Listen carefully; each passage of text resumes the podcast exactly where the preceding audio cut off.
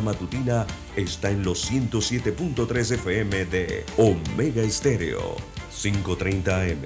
Noticiero Omega Estéreo presenta los hechos nacionales e internacionales más relevantes del día. 730 AM. Infoanálisis, con entrevistas y análisis con los personajes que son noticia. De 8 y 30 a 9 y 30 de la mañana, sin rodeos, con Álvaro Alvarado. De lunes a viernes por Omega Estéreo. Somos Omega Estéreo. 41 años de profesionalismo, evolución e innovación. La mejor franja informativa matutina inicia a partir de este momento con un análisis completo del acontecer nacional e internacional. Noticiero Omega Estéreo.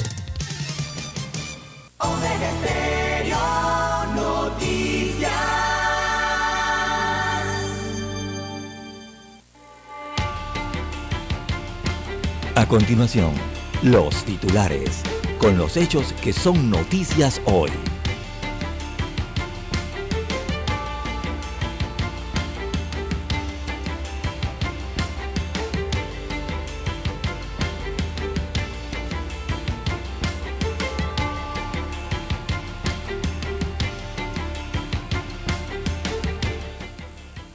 Panamá y Estados Unidos, los acuerdos en la era Cortizo dice que son acuerdos de entendimiento durante la administración eh, del actual gobierno que favorecen la presencia gringa en el país. Ana Matilde Gómez señala que la asamblea está diseñada para que haya un clientelismo. Fiscalía pide llamamiento a juicio para expresidente Martinelli discuten en primer eh, debate proyecto de ley que dicta el presupuesto de la ACP. DGI extiende plazo para migrar a la factura electrónica. El desbordamiento del canal de Panamá fue un error humano, dice la investigación. Cortizo designa a Carrizo para que lo represente en la ONU. Estamos hablando del vicepresidente. También la profesión de la abogacía se ha convertido para muchas empresas universitarias en un negocio, dice el abogado Carlos Lee. Codeco demanda un banco por cláusulas abusivas. También para hoy tenemos, señoras y señores, Estado de emergencia tiene los días contados en Panamá. Menores asesinaron a un sujeto conocido como alias Chucky en Torrijos Carter. También eh, se investigan y se llega a la conclusión en la policía que sicarios iban siguiendo a un sujeto y lo mataron. Nos referimos a la persona que fue asesinada en la Transímica en su auto pick-up. También tenemos que asaltaron una gasolinera y le fue mal a los maleantes porque fueron atrapados por la policía. Amigos y amigas, estos son solamente titulares. En breve regresaremos con los detalles de estas y otras noticias. Estos fueron nuestros titulares de hoy. En breve regresamos.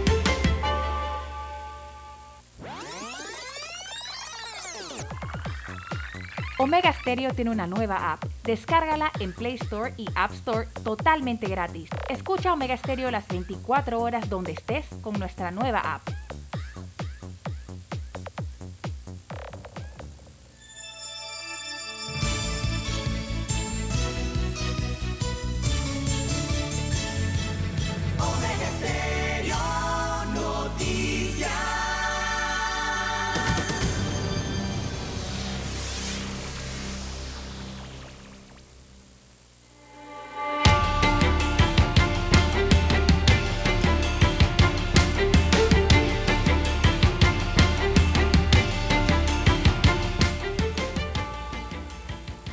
Bien, amigos y amigas, muy buenos días. Hoy es jueves, así es, decía el otro, eh, hoy es jueves hasta que llegue las 12 de la noche, ¿verdad? Hoy es jueves 23. 22. Me corregirá don Roberto. 22. 22, Roberto. Así es, bueno, aquí se me está moviendo el calendario, es jueves 22 de septiembre del año 2022. Muy importante la fecha para poder distinguir los noticieros a la hora del archivo. Eso, eso estamos claros. En el tablero de controles me acompaña don Roberto Antonio Díaz. En la mesa informativa le saluda Juan de Dios Hernández Sanmur. Entonces Sanara se está preparando para presentarle las noticias, los comentarios y los análisis de lo que pasa en Panamá y el mundo en dos horas de información. Iniciando esta jornada como todos los días con fe y devoción, agradeciendo ante todo a Dios por esa oportunidad que nos da de poder compartir una nueva mañana y de esta forma llegar hacia sus hogares acompañarles en sus automóviles, en su puesto de trabajo y donde quiera que usted se encuentre a esta hora de la madrugada. Gracias por acompañarnos. Pedimos para todos salud, divino tesoro, seguridad y protección, sabiduría y mucha fe en Dios. Mi línea de comunicación es el WhatsApp doble seis catorce catorce cuarenta y cinco. Ahí me pueden escribir. Es mi línea directa de WhatsApp para cualquier información que quiera enviarme, cualquier pregunta o consulta, gustosamente le respondo. Don César está en redes sociales. A ver, don César, ¿cuál es su cuenta?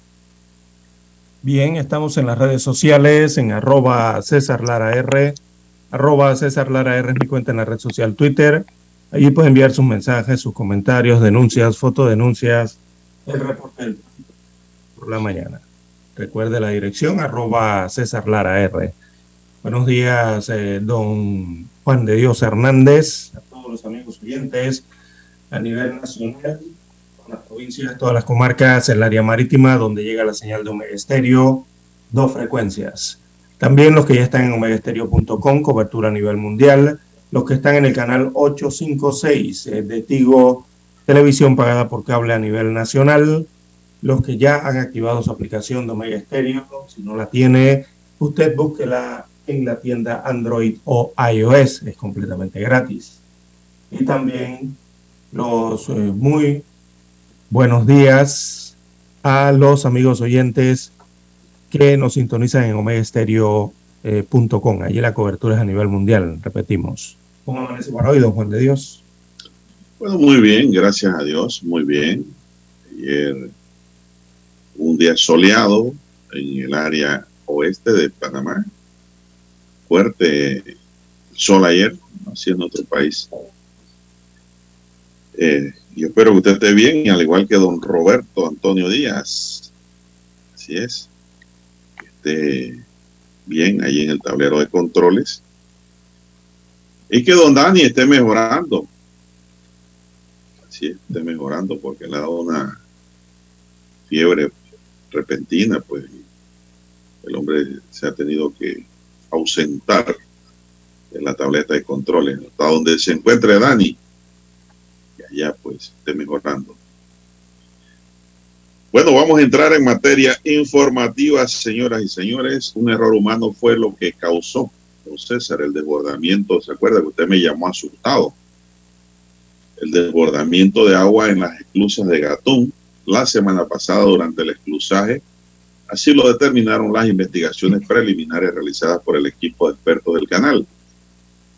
El evento ocurrió el 13 de septiembre cuando el agua sobrepasó las compuertas 15 y 16 que limitan la cámara intermedia con el nivel medio inferior del carril oeste.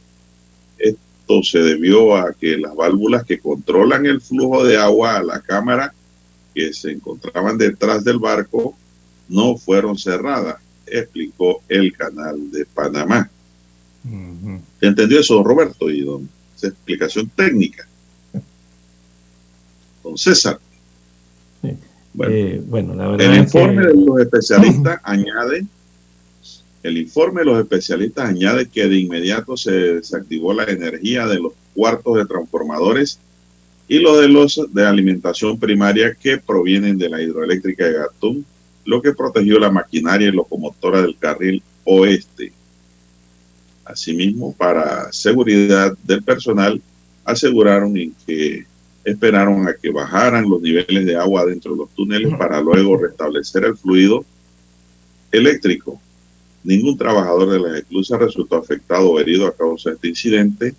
En cuanto a los equipos, solo se registró una afectación a un transformador como consecuencia de la inundación, dice el informe.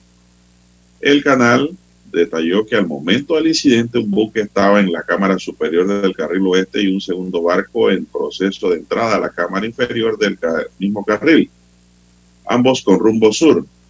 El primero tuvo que ser retrasado alrededor de 30 minutos, mientras que el otro sufrió una demora de unas 2 horas y 15 minutos. Como resultado de este incidente, se trabaja ahora en mejorar en la programación del sistema para reducir la posibilidad de errores humanos, así como en la revisión de los protocolos para que este tipo de emergencias, al tiempo que indicó que la seguridad de la fuerza laboral y de infraestructura canalera es prioridad para la administración de la vía acuática. Bueno, la explicación técnica, don César, yo la entiendo realmente como que usted cuando deja la tina abierta. La llave abierta. La tina abierta. Eso se va a llenar. Sí, Porque esta explicación técnica es para los técnicos, Roberto. Y un comunicado, un comunicado muy extenso, con mucho texto, don Juan de Dios, eh, que bueno, una explicación que deja muchos enredados, ¿no? Uno nada más entiende que dejaron las válvulas abiertas. Bueno, a un operario allí en el centro de control eh, olvidó cerrar una de las válvulas y eh, el agua se desbordó. Lo que pasa es que hay que tener el conocimiento gráfico allí de cómo es el canal de Panamá, sobre todo la esclusa de Gatún. Recordemos que la esclusa de Gatún son tres esclusas eh, una baja eh, o inferior, una que está en el medio, la intermedia y la superior. Y vienen en ascenso, o sea, está el mar Caribe, la más baja está allí, después viene la, del medio y la superior, después viene el lago Gatún. Entonces yo le entendía ese comunicado, don Juan de Dios, de que eh, he de entender, no va hacia el sur, o sea, los barcos iban hacia el lado Gatún. Eh, un barco que estaba en la cámara media, estaba en proceso de esclusaje, es lo que entiendo yo, pasó a la cámara superior y al operario eh, olvidó cerrar las cámaras, eh, perdón, las válvulas que están en esa cámara intermedia. El barco pasó a la cámara superior, a la siguiente cámara, pues, y eh, luego el agua se desbordó, que fue lo que vimos en videos, en la cámara de la esclusa oeste, o sea, la segunda esclusa de Gatún. es lo que he entendido yo eh, de ese largo eh, comunicado. Ahora bien, eh, don Juan de Dios no dice que, bueno, lastimosamente a ese empleado me imagino el,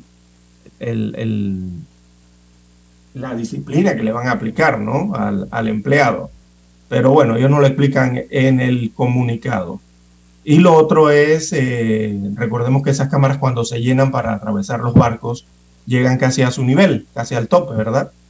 Eh, el tiempo que transcurre un barco de pasar de una cámara a otra, eh, eso no lo explican allí, no sé si serán, el barco se mueve en menos de 5 minutos, en menos de 10 minutos, en menos de 15 minutos, de una cámara hacia otra, porque hablan de que cortaron la corriente eléctrica, ¿verdad? Bajaron, cortaron el fluido a los generadores, incluso a la hidroeléctrica de Gatún, para proteger a los empleados y proteger el equipo, proteger todas las esclusas.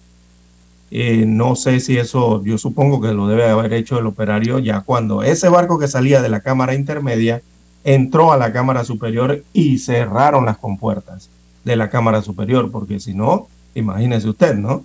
Lo que hubiese ocurrido. Esa parte creo que no le explica tampoco el comunicado, eh, que realmente ese comunicado es bien complicado si usted no observa eh, la posición en que están las esclusas y cómo funcionan las esclusas. Bueno, son las 5.45 minutos. Eh, vamos a un cambio, don Roberto. Sí, vamos al cambio y regresamos con más noticias. La mejor franja informativa matutina está en los 107.3 FM de Omega Estéreo. 5.30 AM. Noticiero Omega Estéreo. Presenta los hechos nacionales e internacionales más relevantes del día. 7.30 AM. Infoanálisis. Con entrevistas y análisis con los personajes que son noticia. De 8 y 30 a 9 y 30 de la mañana. Sin rodeos. Con Álvaro Alvarado. De lunes a viernes por Omega Estéreo. En centrales telefónicas, la casa del teléfono es tu mejor opción. Te asesoramos y ofrecemos buena atención. Años de experiencia trabajando para ti. La casa del teléfono, ubicados en Via Brasil y lista hermosa. La casa del teléfono, líder de telecomunicaciones. La casa del teléfono, distribuidores de Panasonic. Ven a visitarnos. La casa del teléfono. 229-0465 lsdtcorp.com Distribuidor autorizado Panasonic.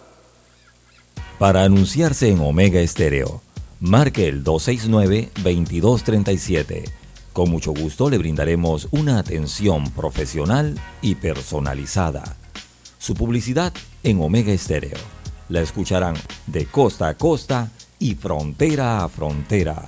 Contáctenos 269-2237. Gracias. Noticiero Omega Estéreo.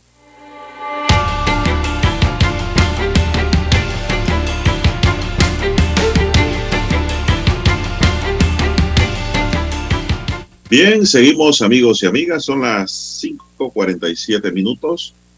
Bueno, César eh, Minza informó que se encuentra en la preparación de la documentación oficial con miras al posible levantamiento del estado de emergencia.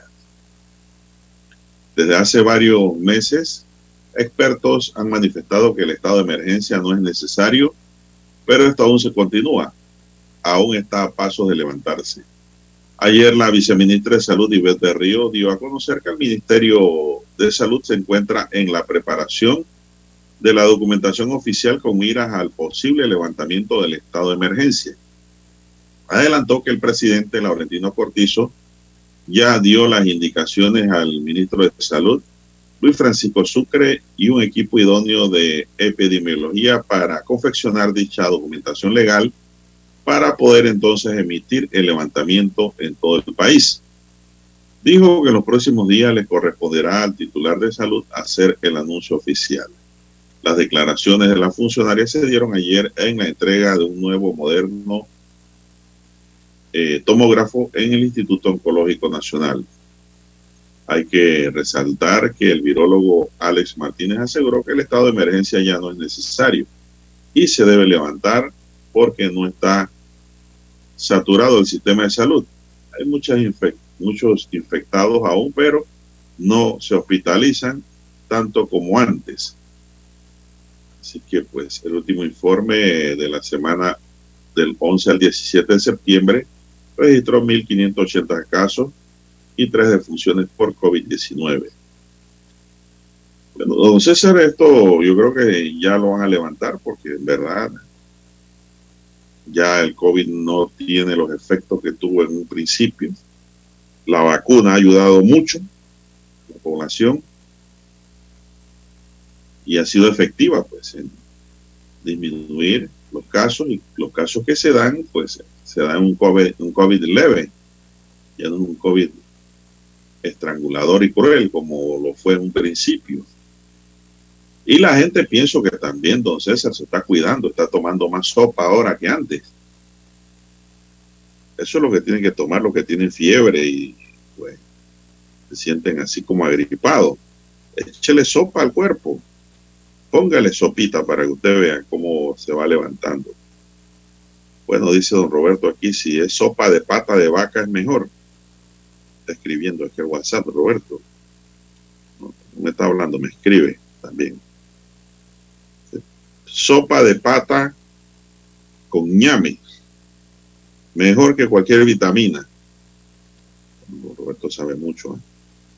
Pero el estado de emergencia, que es el tema, pues va a ser levantado de un momento a otro, señoras y señores, y ya pues dio aquí el primer indicio la viceministra de Salud. Son las 5.50 minutos. ¿Algún comentario, don César, sobre esto?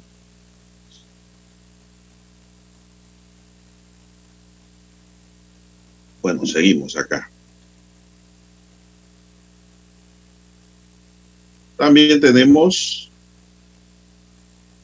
el Ministerio de Educación orienta a los jóvenes en sus opciones. Esto es bueno. Con el objetivo de orientar a los estudiantes a elegir las carreras profesionales y universitarias.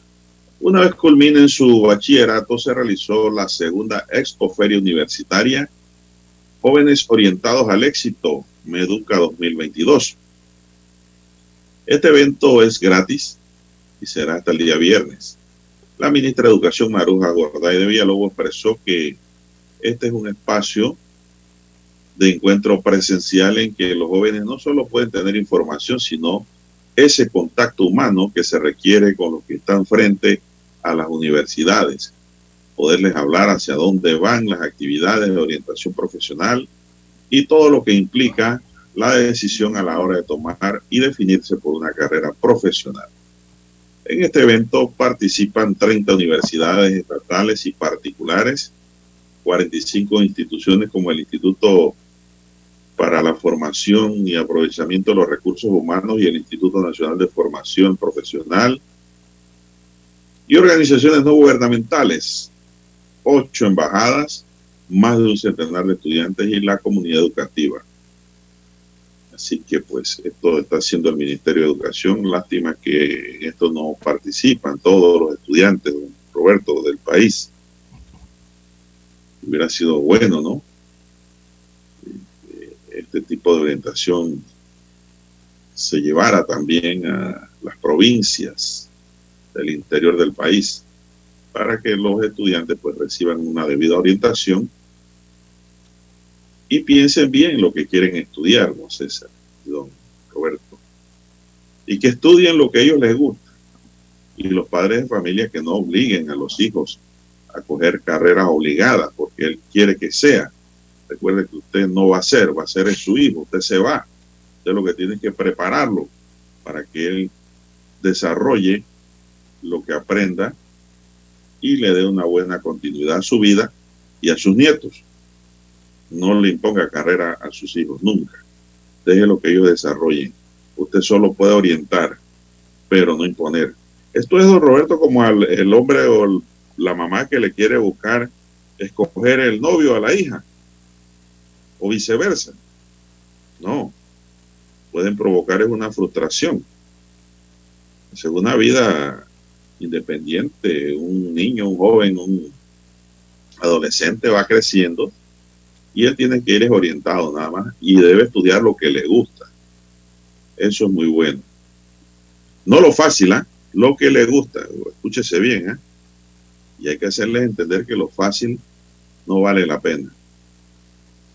Que la vida es sacrificio, lucha, iniciativa, perseverancia y deseos para que pues a futuro estos jóvenes tengan una vida profesional en donde el trabajo en realidad se constituye como en parte del diario vivir, sin frustraciones, sin rechazos, sin tristezas, sino que han estudiado lo que querían ser. Eso es muy importante. Bien, son las 5.54 minutos, amigos y amigas. Don César, dígame usted. Eh, bien, don Juan de Dios, disculpe, tenía el, micrófono desactivado. Sí, sí, sí, ya me di cuenta, no hay problema, continúe. No sé si quiere añadir algo a esto de las carreras profesionales. En su tiempo de secundaria los orientaban así, como ahora, don César. Esto es bueno. Eh, bueno, básicamente, eh, no, don Juan de Dios. Lo que realizaban en los colegios en aquellos tiempos. En los tiempos no eran, no, no, no, no, hacían ese tipo de, inducciones, ¿no?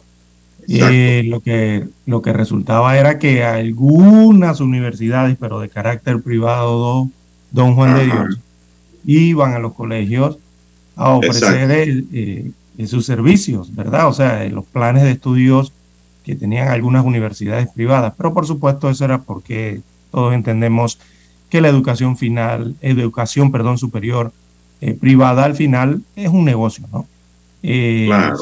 Sí, eh, pero por parte de universidades estatales u otro tipo de instituciones para orientar a los estudiantes, no era común que eso se presentara.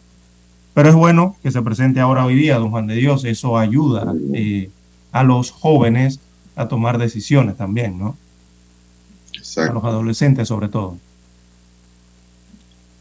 Es muy importante eso, ¿no? Y esto, y es importante que el estudiante vaya orientado, ¿no? A lo que quiere estudiar de verdad, a lo que es su pasión, lo que le gusta. Eso es muy importante porque así ese estudiante va a rendir, va a rendir en lo que estudie. Ahora hay muchas oportunidades y muchas carreras, don César. No es como antes. En nuestro tiempo las carreras prácticamente se circunscribían a la, eh, en mi tiempo, pues, un poquito más nuevo que yo, unos días. Esto, se circunscribían a medicina, al derecho, a la ingeniería y sobre todo la ingeniería civil. No había tanta ingeniería como hoy día. A la arquitectura, ¿no? A la enfermería. Las letras. Y profesorado de secundaria, pues, educación. ya. Seis, no pasaban de 10 carreras, le he dado 6. Las oportunidades hoy día. Hay una gama amplia de carreras y oportunidades para los jóvenes. Así que pues hay que aprovechar el tiempo, jóvenes. Y usted, padre de familia, nunca, nunca, nunca, nunca abandone la educación de sus hijos. Siga, siga ahí, siga ahí educándolo, porque eso es lo que usted le va a dejar. Esa es la herencia real. Lo demás va y viene. La herencia real es la educación y la preparación académica, que son dos cosas distintas. Esa es, la verdad. También el primer ciclo. Nadie se lo puede quitar.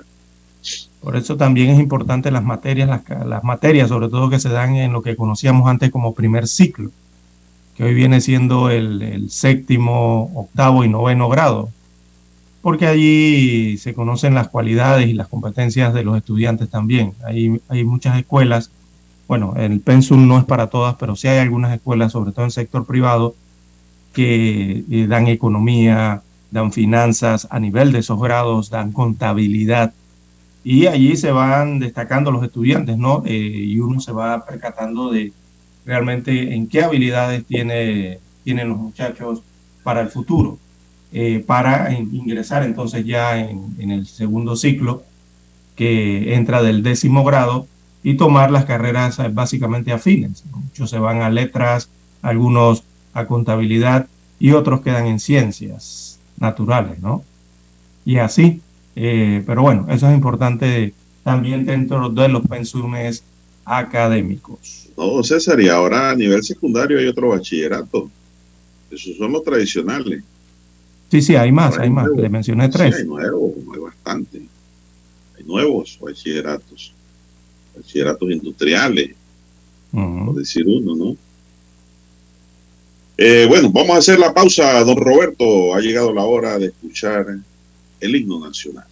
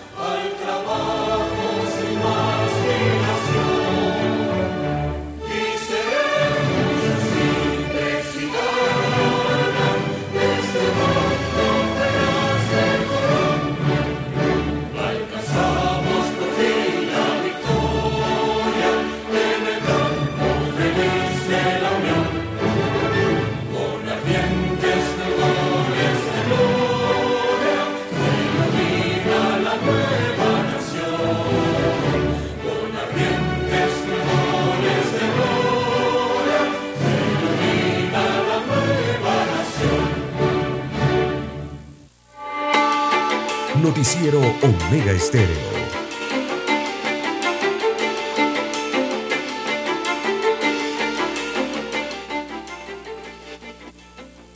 Bien, don César, continuamos. ¿Qué hora tenemos? Dígame usted. 6-2, 6-2 minutos de la mañana en todo el territorio nacional. En más informaciones eh, para la mañana de hoy, bueno, hay polémica por el, vuelve la polémica por el tanquecito de gas de 25 libras. Y ahora es por eh, una deuda que existe. Eh, se encienden las luces eh, en ese sector. Uno de los principales importadores de gas advirtió el día de ayer que si el gobierno central no les cancela, o sea, no les paga una deuda millonaria, eh, podría estar en peligro la distribución del tanquecito de gas de 25 libras. Recordemos que ese es el tanque eh, de gas eh, licuado subsidiado. Esto significa que eh, de 4.37 de dólar de cada tanque, el precio del consumidor eh, podría saltar a 16 dólares con 63 centésimos. Esto viene siendo cuatro veces más del precio acostumbrado. La deuda del Estado con los distribuidores de gas asciende a unos 70 millones de dólares, según este sector.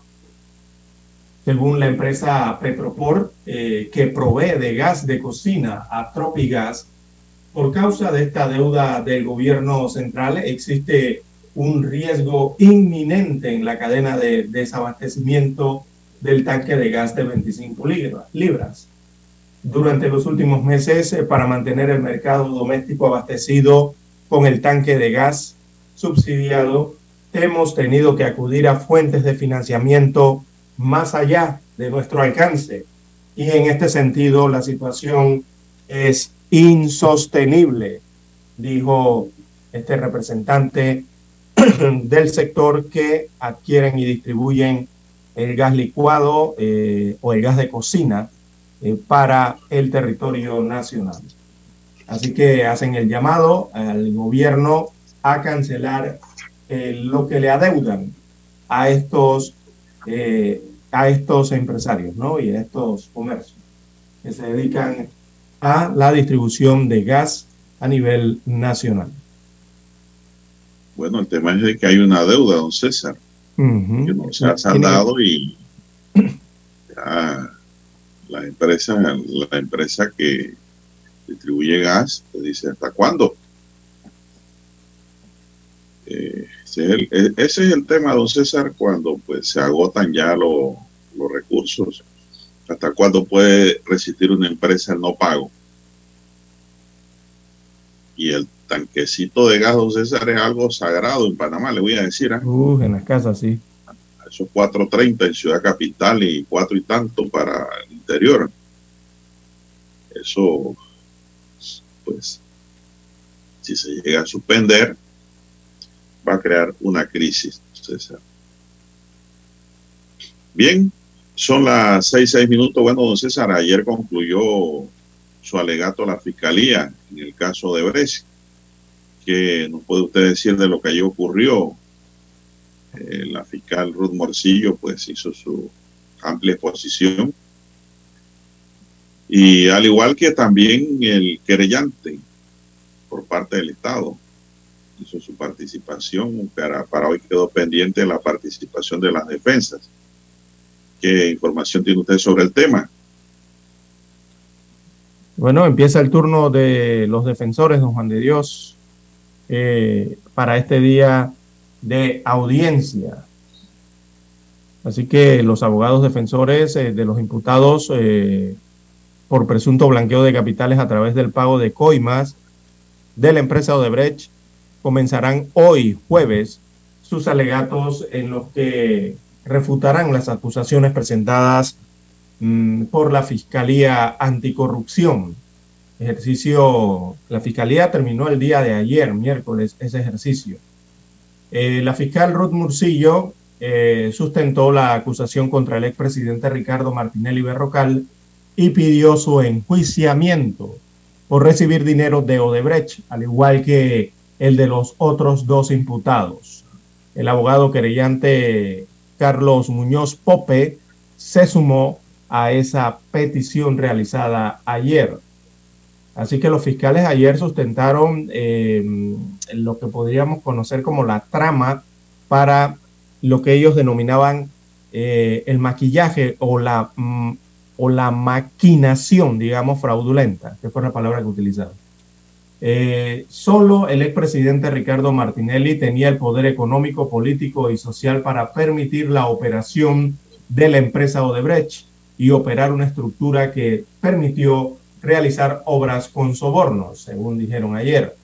Abro comillas, también cito, sus hijos Ricardo Alberto y Luis Enrique Martinelli Linares y sus ministros, ministros o titulares eran eh, sus mayores lobistas Así que estas fueron algunas eh, de las frases que lanzó ayer miércoles en la tarde eh, Murcillo, que es la fiscal principal, durante la fase final de los alegatos del Ministerio Público en la audiencia preliminar que se desarrolla en el Palacio de Justicia Gil Ponce, allá del caso de Brecht. Así que Murcillo aseguró que todo lo relatado durante los alegatos de la Fiscalía revela que el esquema ideado tenía el propósito de establecer una estructura para favorecer a una empresa constructora.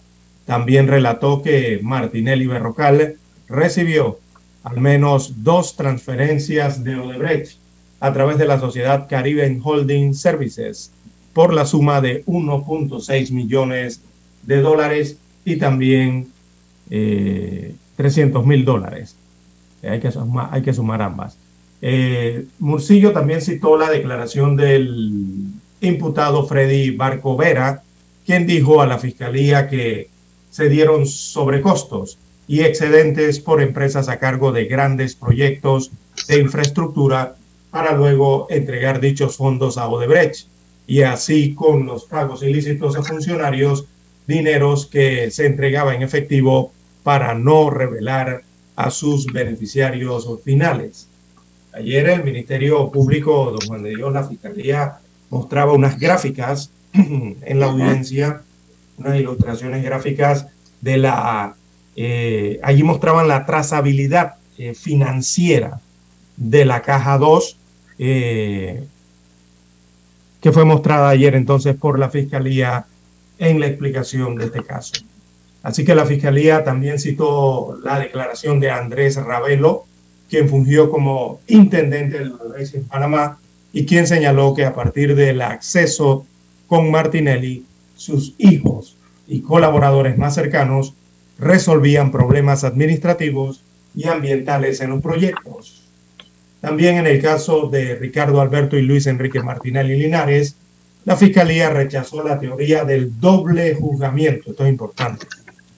La fiscal Ruth eh, rechazó allí la teoría del doble juzgamiento esbozada por los miembros de la defensa, quienes alegan que la condena que se les impuso en los Estados Unidos de América fue por los mismos hechos investigados aquí en Panamá.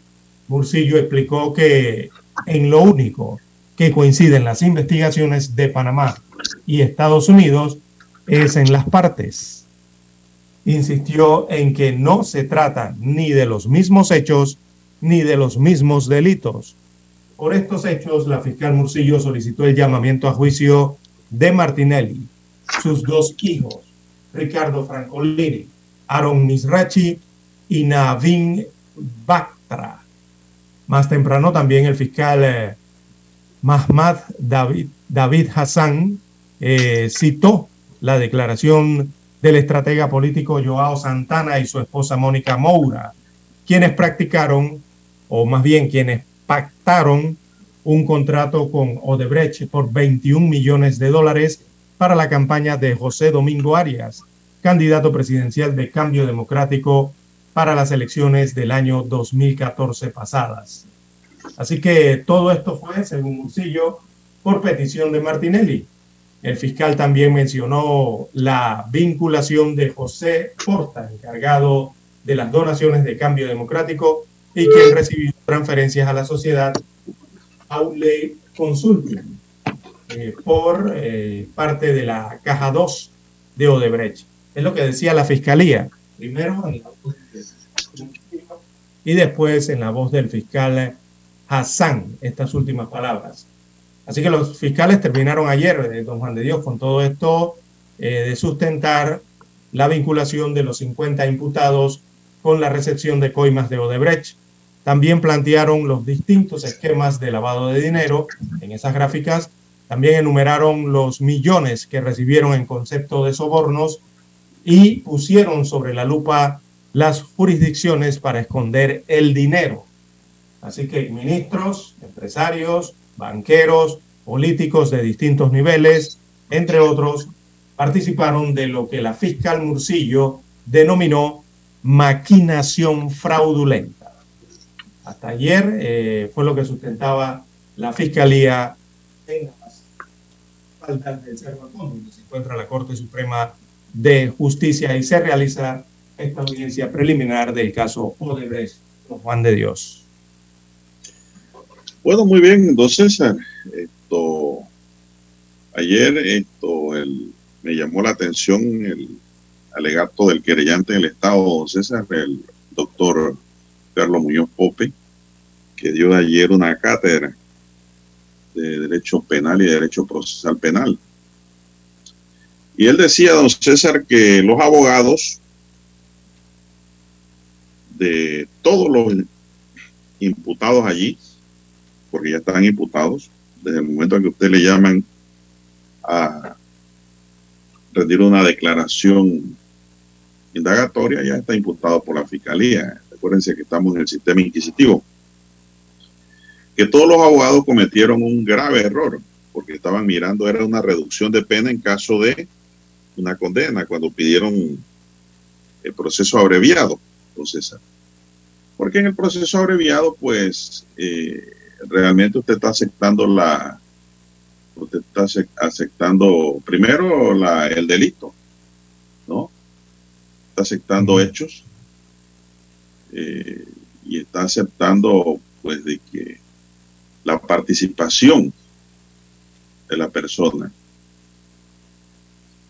imputada en el delito. Es decir, usted está aceptando que su cliente sí está imputado y que está vinculado y usted lo que quiere es debatir el fondo la culpabilidad o inocencia. Entonces él dice que se sustrae, realmente daba a entender, se sustraía una audiencia preliminar en donde el juez va a calificar, va a calificar el mérito del sumario para llamar a juicio o sobreseer.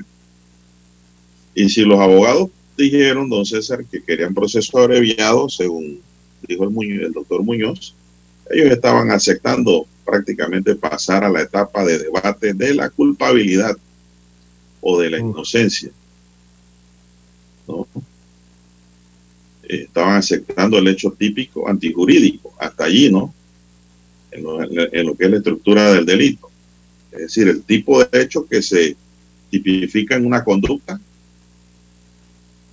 ¿no? Y que es antijurídico. Y que entonces faltaría lo que es la audiencia de fondo en el proceso abreviado que se hace de inmediato cuando es abreviado, pero tienen que estar todos los imputados presentes y aquí no están todos presentes. César, por lo tanto, esa petición que hicieron los abogados no fue aceptada porque violaría las normas procesales. No sé, don César, acá pensando yo aparte si fue una estrategia de los abogados porque a la hora de que, en que haya una condena, don César, también hay que decirlo, a la hora en que haya una condena, los abogados, por haberse acogido a ese proceso, solamente por haberse acogido al proceso, aunque no se lo hayan aceptado, ya tienen una rebaja de pena. Pero, como dijo el doctor Muñoz Pope, por estar mirando, dice, por estar mirando ese aspecto de beneficio para el imputado, estaban aceptando de manera implícita ¿no?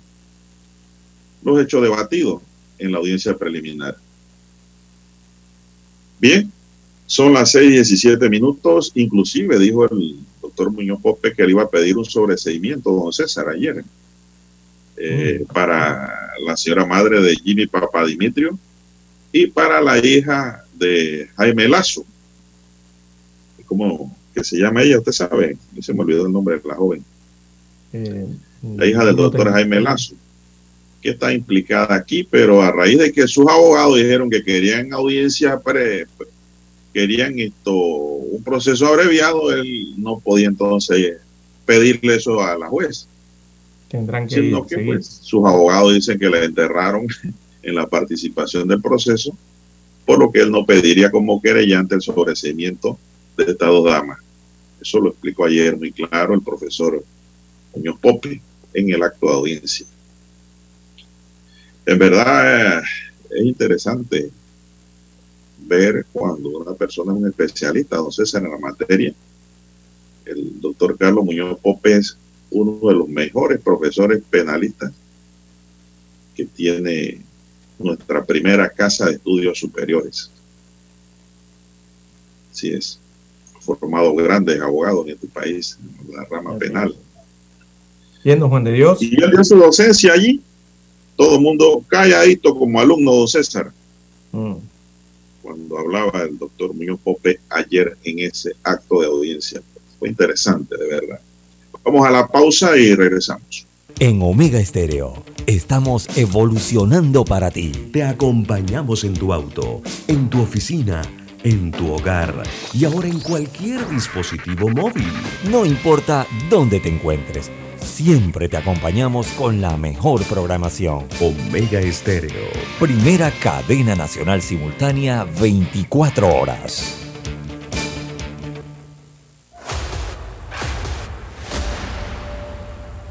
Desde los estudios de Omega Estéreo, establecemos contacto vía satélite con la voz de América. Desde Washington, presentamos el reportaje internacional.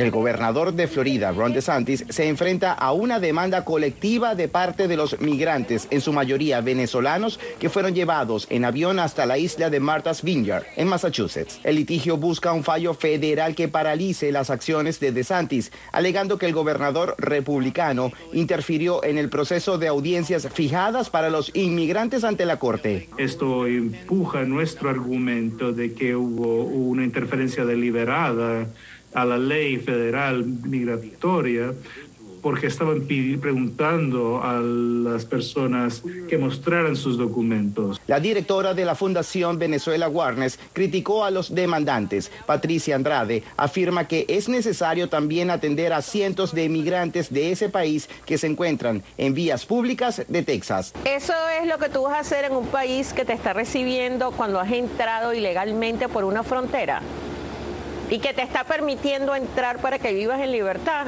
Esa es tu primera acción para tú vivir en libertad cuando llegaste a un lugar de millonario que te dieron techo, te dieron todo y mientras cientos y miles de venezolanos duermen en la calle. No. En Miami, el gobernador de Santis fue blanco de una protesta en su contra por el traslado de migrantes. Cuando están aplicando para un proceso legal que les corresponde y fueron recibidos con mentiras e hipocresía por parte del gobernador. La coalición de inmigrantes de Florida encabezó esta protesta. José Pernalete, Voz de América, Miami. Escucharon vía satélite desde Washington el reportaje internacional. Noticiero Omega Estéreo.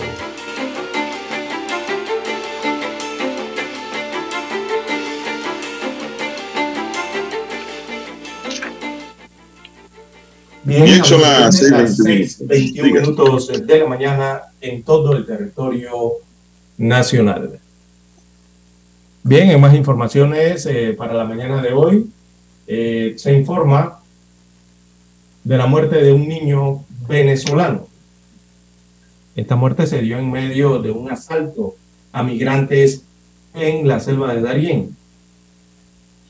Así que destaca la información que un niño venezolano de aproximadamente seis años de edad murió, mientras que una mujer y un hombre mayores de edad resultaron heridos en medio de un asalto a un grupo de migrantes en el área de tres bocas en la provincia de Darién. El Senafron, o sea, el Sistema Nacional de eh, Servicio Nacional de Fronteras, explicó este, que los migrantes fueron asaltados por personas con acento extranjero en combinación con indígenas panameños. En una rápida acción, unidades del Senafron montaron un operativo en el área del sector de la Turquesa y también en Trocha hacia Colombia. Informaron que con esa acción policial lograron rescatar, evacuar y trasladar las víctimas a un centro hospitalario donde reciben atención médica. Además ubicaron el arma, eh, se trataba de un arma calibre 380 en la comunidad de Maragantí. Ese fue el punto donde encontraron el arma, así como sustancias ilícitas. Eh, las autoridades de seguridad entonces aseguran que, estas, que están en estos momentos tras las pistas de los responsables, en tanto que el Ministerio Público informó que el fiscal superior de Darien, el fiscal superior de Darien es Julio Domínguez, eh, este fiscal se trasladó a Río Turquesa como parte de la investigación. Así que, lastimosamente, producto de, esta, de este incidente, bueno, acabaron con la vida de un niño venezolano en un ataque, eh, un intento, suponemos, de robo a los grupos de migrantes eh, que vienen desde Sudamérica, utilizan el tapón del Darién, la selva, para ingresar a, Panamá y continuar con su trayecto hacia los Estados Unidos de América. El niño eh, era un niño de seis años de edad que murió en ese ataque. Bien, las 6.24, 6.24 minutos de la mañana en todo el territorio nacional. Bien, la Secretaría Nacional de Energía ayer dio información, don César, y anunció que a partir de mañana viernes se registrarán nuevos precios en el combustible que regirán a partir de el 23 de este mes. De acuerdo con la entidad, en la provincia de Panamá y Colón, el litro de gasolina 95 octanos costará 1.78. El litro de gasolina 91 octanos 1.14 mientras que el diésel tendrá un costo de 1.14. Los nuevos precios del combustible estarán vigentes hasta el 7 de octubre.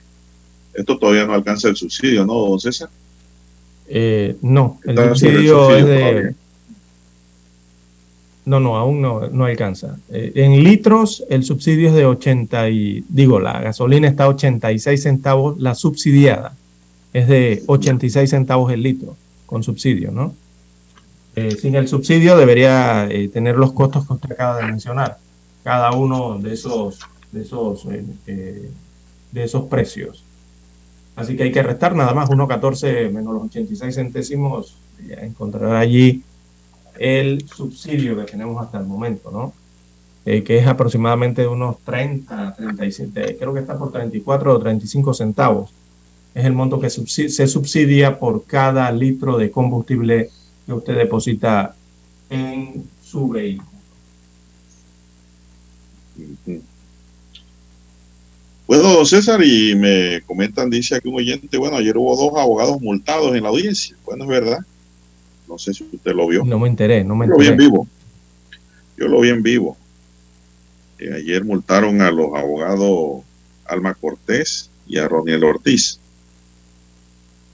le pusieron una multa, dice, por desatender el proceso y estar distraídos en otra cosa. Le pusieron 25 dólares de multa, entonces a cada uno. Y no admitieron la reconsideración que presentaron.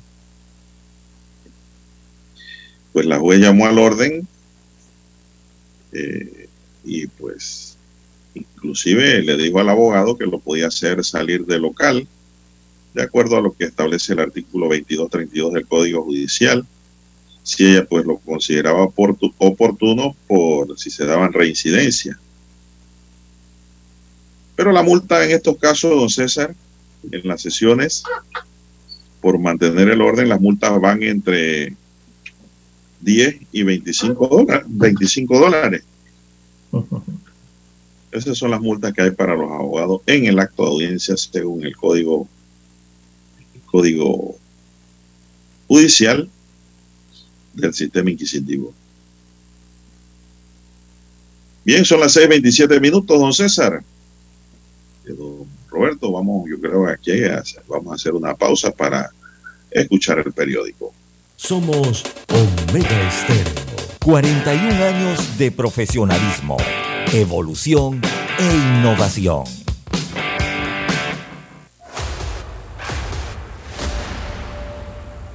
Desde los estudios de Omega Estéreo, establecemos contacto vía satélite con la voz de América.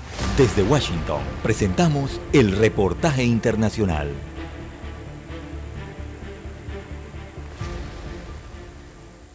Al continuar combatiendo la inflación crónicamente alta, el Banco Central de Estados Unidos elevó su tasa de interés clave en tres cuartos de punto por tercera vez consecutiva, un ritmo agresivo que aumenta el riesgo de una eventual recesión.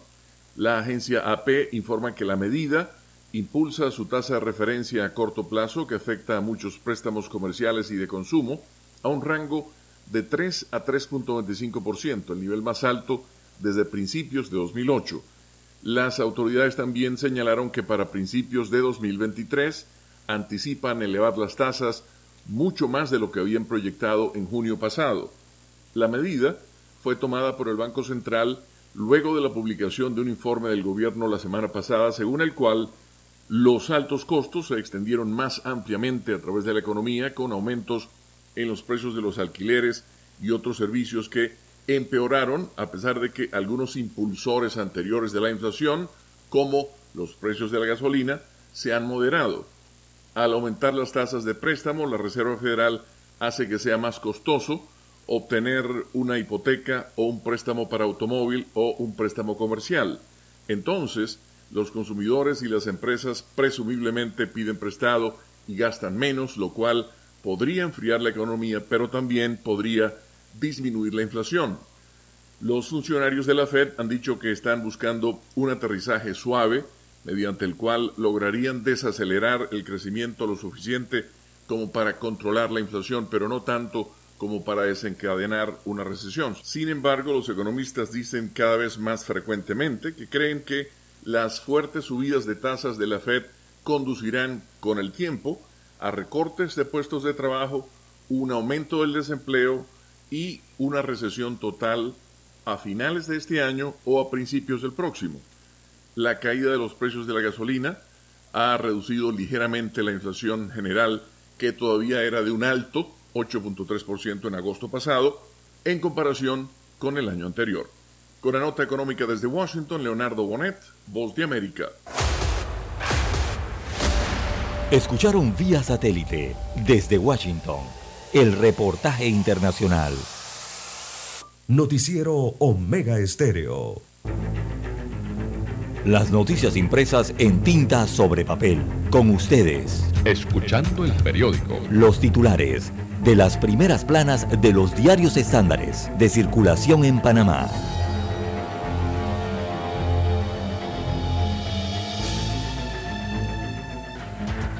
Bien, amigos oyentes, el diario La Prensa titula para hoy, Autoridad del Canal de Panamá contempla 550 eh, millones de dólares para compra de tierras al Estado. Así que la autoridad eh, del Canal de Panamá presupuestó estos 550 millones de dólares para adquirir terrenos al Estado con el fin de proteger fuentes de agua en zonas aledañas al canal. La presión de la población, del urbanismo, ¿no? Está llegando a las riberas del canal. Bien, en más títulos para la mañana de hoy del diario La Prensa, también movimiento comercial de la zona libre de Colón alcanzó los 12.938 millones de dólares entre enero y julio. Eh, así lo destaca un informe del presidente de este hito comercial, Severo Sousa. También se acumulan eh, propuestas para más corregimientos, así como usted lo oye.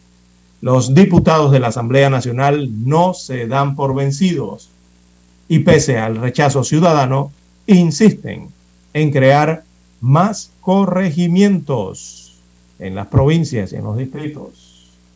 También Cortizo designa al vicepresidente Carrizo eh, para que lo represente en la Organización de las Naciones Unidas. Eh, no explica por qué, pero eh, fue designado José Gabriel Carrizo, será el que se dirigirá a la Asamblea General de las Naciones Unidas en representación del presidente panameño Laurentino Cortizo. También en otros títulos eh, para la mañana de hoy del diario La Prensa, en el caso de Brecht empieza el turno de los defensores. Solo el expresidente Ricardo Martinelli tenía el poder económico, político y social para permitir la operación de la empresa Odebrecht y operar una estructura que permitió realizar obras con sobrecostos, dijo la Fiscalía el día de ayer. También Air Panamá volará tres veces a la semana a Pedací desde el mes de octubre. Así que están retomando estos vuelos regulares entre el aeropuerto Marcos Agelaver, conocido como Albrook, aquí en Ciudad Capital, y también la ciudad de Pedací, en la provincia de Los Santos. Recordemos que Pedací es uno de los principales destinos turísticos eh, del país. También el Tribunal Electoral eh, fija fecha de audiencia por caso de traición en cambio democrático. Así lo titula el diario La Prensa, eh, que el máximo organismo electoral del país fijó para el próximo 27 de septiembre la fecha de audiencia en la que se decidirá si se avala o no la expulsión y revocatoria de mandato contra 15 diputados disidentes del partido Cambio Democrático, como lo decidió este colectivo el pasado 28 de julio. También en otros títulos, Panamá impulsa cementerio para migrantes en Darién. La selva del Darién no solo consume las fuerzas de aquellos migrantes que se atreven a desafiarla durante siete duros días de camino. Allí, donde reina la ley del más fuerte, también se puede perder la vida, destaca este reporte especial. También en otros títulos, en las planas comerciales y de finanzas del diario La Prensa, eh, destaca hoy el rotativo que el gobierno adeuda millones de dólares a empresas distribuidoras eh, del tanque de gas.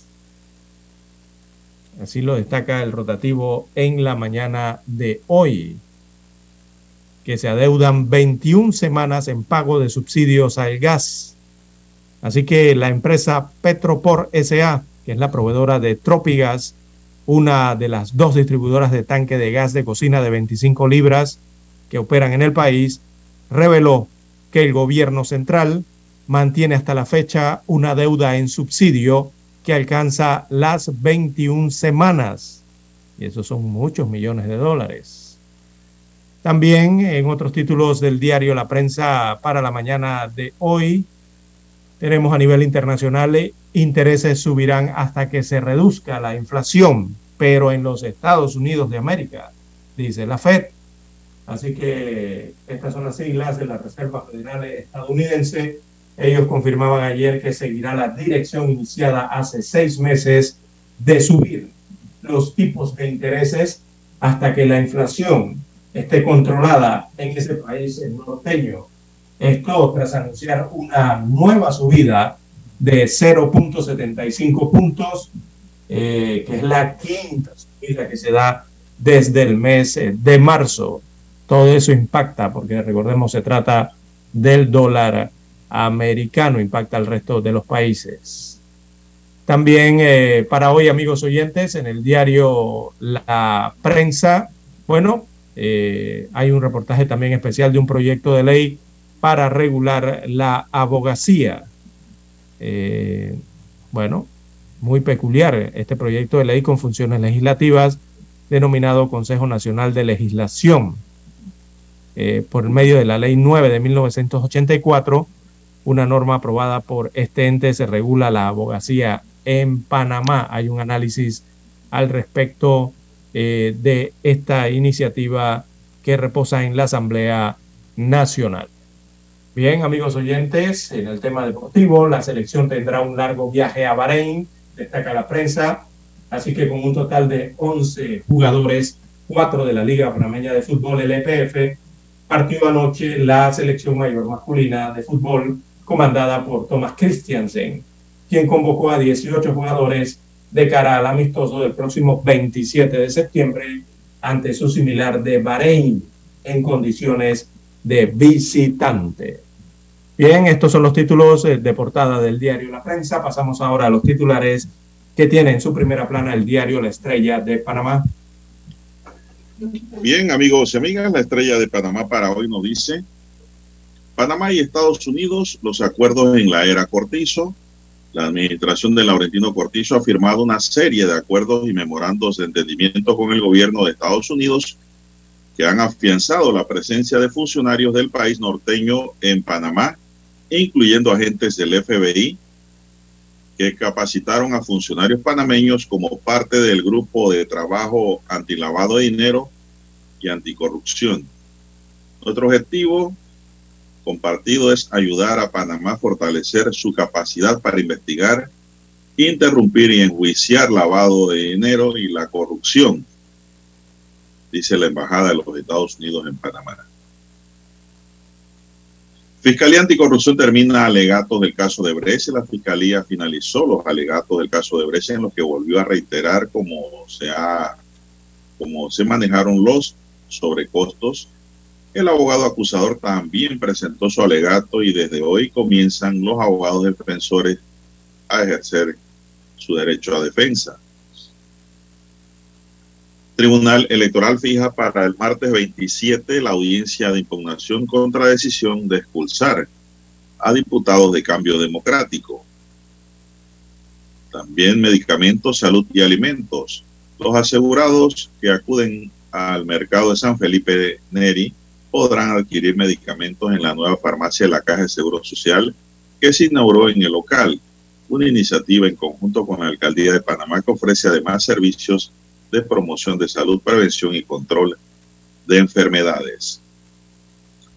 También tenemos el último partido de Roger Federer, el tenista suizo Roger Federer, Federer reconoció que es triste saber que llega al final de su carrera deportiva. El deportista anunció su retiro y jugará su último partido. También nos dice hoy la estrella de Panamá. Toto Álvarez pronostica divorcio político entre partidos de oposición en las elecciones de 2024. Gómez dice la reelección y cambios estructurales. La exdiputada Ana Matilde Gómez, quien recoge firmas para lograr una candidatura a diputada, consideró que no es saludable pensar en reelección para el cargo de diputado bajo las circunstancias en que se desenvuelve la Asamblea Nacional estimó que con un cambio en las estructuras se podrá evaluar la reelección legislativa. Bien, amigos y amigas, estos son los titulares de primera plana de la Estrella de Panamá y así concluimos con la lectura de los titulares correspondientes a la fecha. Hasta aquí, escuchando el periódico. Las noticias de primera plana, impresas en tinta sobre papel.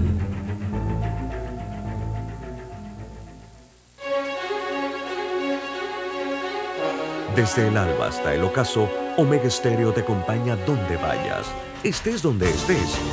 Omega Stereo, cadena nacional simultánea, 24 horas todos los días. Noticiero Omega Estéreo. Desde los estudios de Omega Estéreo, establecemos contacto vía satélite con la voz de América. Desde Washington, presentamos el reportaje internacional.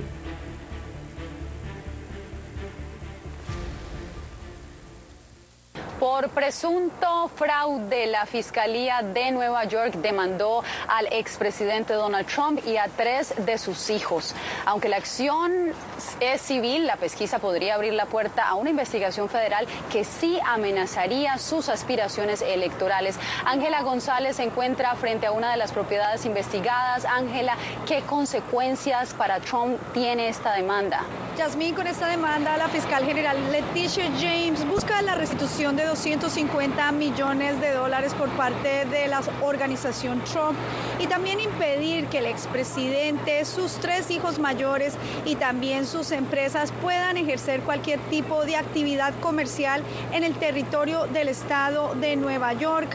Y como bien lo dijiste, pues aunque esta demanda es civil, las investigaciones de 280 páginas que dice tiene la fiscal podrían conducir a un caso criminal a nivel federal aunque evocó la quinta enmienda para mantenerse en silencio durante su comparecencia ante la Fiscalía de Nueva York el pasado mes de agosto, eso no detuvo a la fiscal general Leticia James para avanzar su investigación por fraude en contra de Donald Trump y sus hijos Ivanka, Donald Jr. y Eric.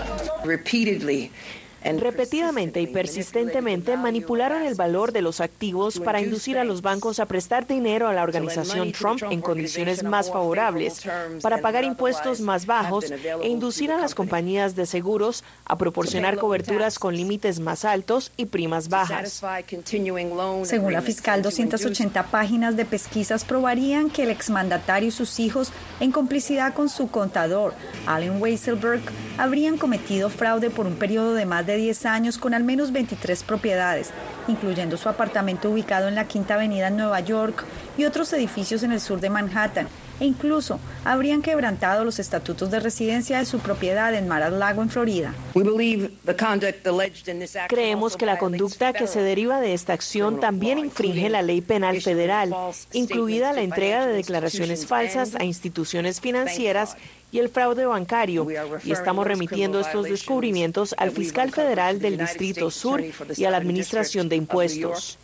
La demanda civil busca que Donald Trump y sus hijos mayores no puedan ejercer como ejecutivos en compañías de Nueva York de manera permanente y que la organización Trump no pueda operar a nivel comercial ni recibir préstamos de entidades financieras por al menos cinco años.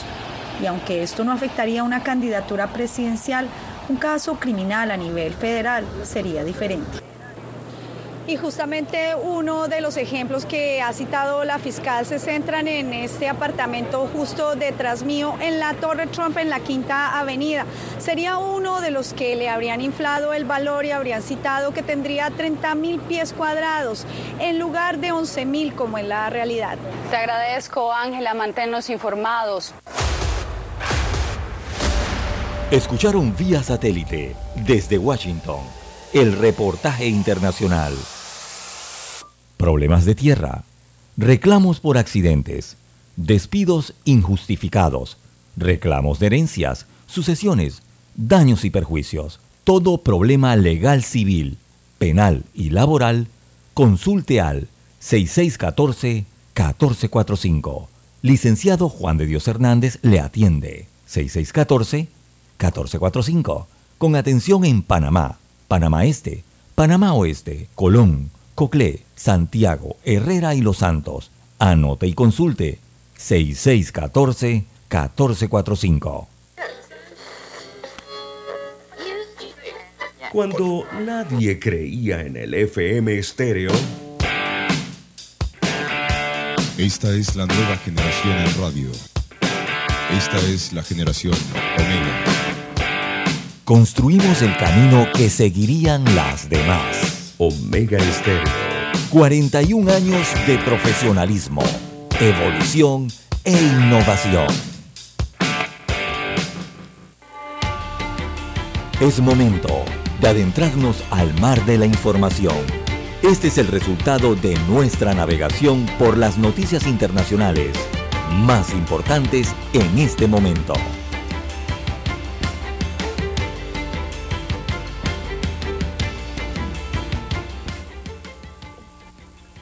Bien, continuamos, señoras y señores.